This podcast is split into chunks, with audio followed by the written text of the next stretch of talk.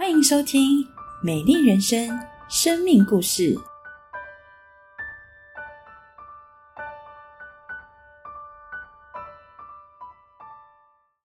各位亲爱的朋友，大家好！今天刘月和姐妹林家威弟兄母子俩要跟大家分享他们非常不容易的生命故事。月和好，家威好。主持人好。月和是印尼华侨，妈妈是爸爸的第二任妻子。当妈妈生下了姐姐、哥哥跟你之后，就常常遭到大你们二十岁同父异母的姐姐家暴。尤其当十五岁你信主之后，要到教会去，他会抓着你的头发撞墙。谢饭祷告的时候，他会把你们的食物拿开。问他生字的时候，他会不耐烦的对你们拳打脚踢。这样的日子一直到二十岁，你来到台湾，原以为你可以离开、脱离这样的一个家暴家庭，却没想到两年后，你又进到另一个婚姻家暴。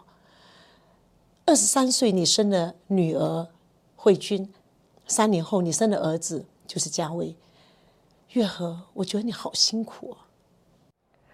我来台湾将近四十年，当初到台湾嫁给一位不信耶稣的先生，不但爱喝酒、吃喝嫖赌，样样都来。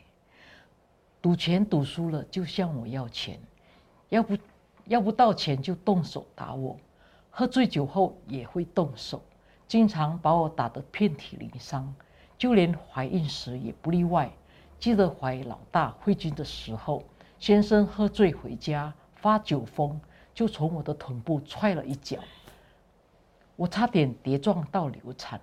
生下孩子后，先生赌博的状况越来越糟糕，不但赌输了家产与房子，还经常半夜回家打我跟两个孩子。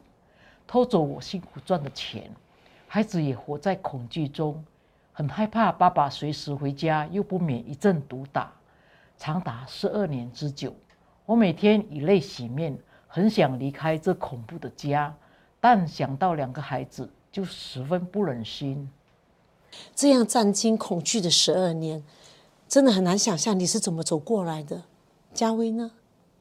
记得小时候的我，每天活在恐惧中。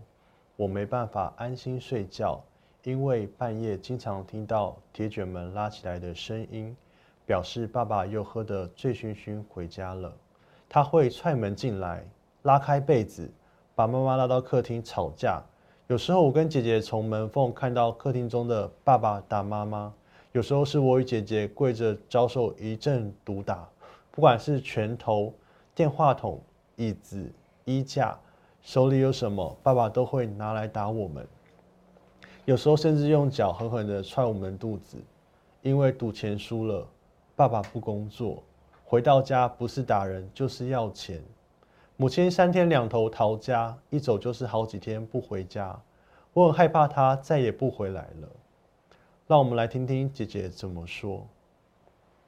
记得小的时候，因为爸爸长期酗酒。又因为他赌博输钱，心情不好，就常常乱拿妈妈还有我跟弟弟出气。小时候常常看到妈妈被爸爸打得鼻青脸肿，我跟弟弟非常的害怕，我们只能躲在房间里祷告。那时候我记得我会带着弟弟祷告说：“耶稣，求你让妈妈不要被打死。”这是我唯一可以想到的祷告词。我担心妈妈会被爸爸打到受伤死掉。所以每次妈妈被打到，因为伤口太大，她受不了，她就会离家出走，出去养伤。我常常希望妈妈能跑多远就跑多远，因为我担心妈妈每次再回来又会受伤。但是另外一个部分，我也很私心的希望妈妈赶快回家，不要忘记我跟弟弟，不要把我们丢下。就在这样的矛盾的情绪当中成长，我很感谢妈妈每一次。都为了我跟弟弟勇敢的回家。因着教会弟兄姐妹们的帮忙，我找到社会局支援我协助离婚。先生因为伤害我们入狱服刑，上帝也听了我祷告的祷告，赐给我两份工作。虽然早晚都要上班，但能够支付家庭的开销，我就心满意足了。原以为离婚后生活可以自由，但教养问题却成为我们家中的不定时炸弹。上了国中的女儿越来越叛逆，想法十分负面，因为她的头发自然剪，加上学校有法禁必须剪短，常常因为同学嘲笑他而哭着怪我把他生得很丑。我不太会安慰他，不管怎么赞美他，他都觉得自己很孤单。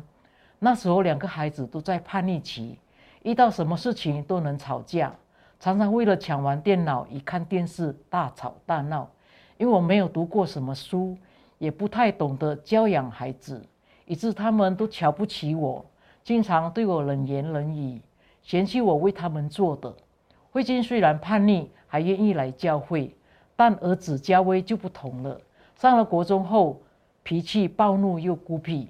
在一次跟教会少气辅导起冲突后，再也不来教会。嘉威爱玩又不顺服，时常打电动，对我更是不理不睬。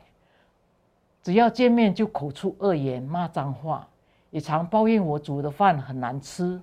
我这么辛苦，孩子们完全不知感恩，因为我这样跟孩子们的关系越来越疏远，要么就没话讲，不然就说什么都被他们顶嘴。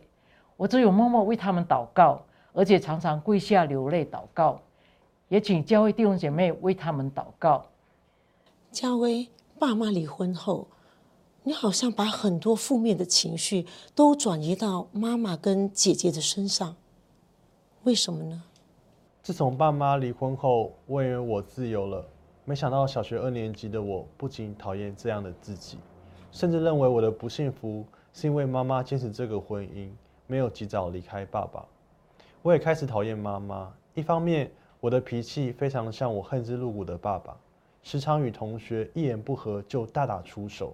而打架与闹事的常态，也成为我成为师长们高关怀的对象。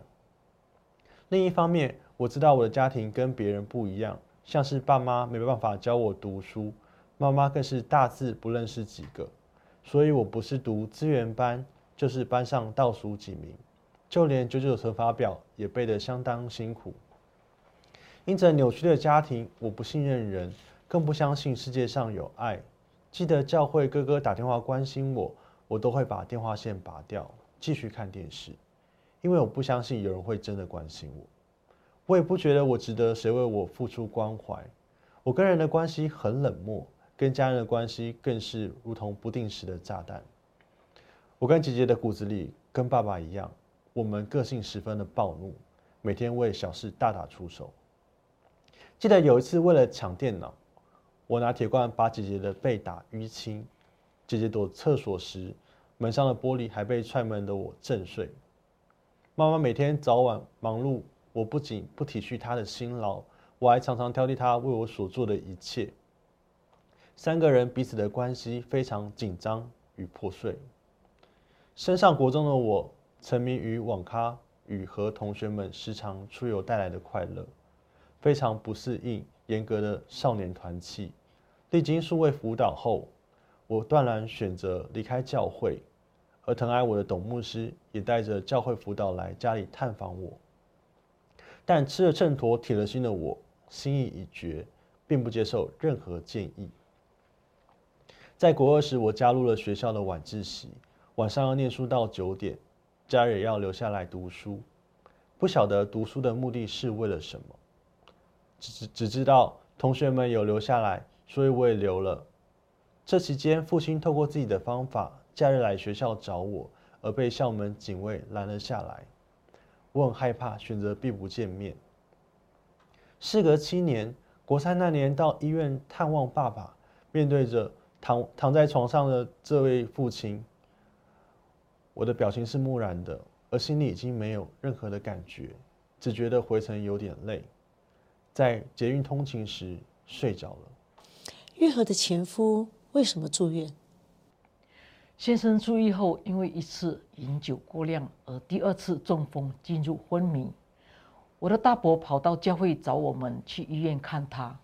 小组长鼓励我带着两个孩子去见爸爸一面。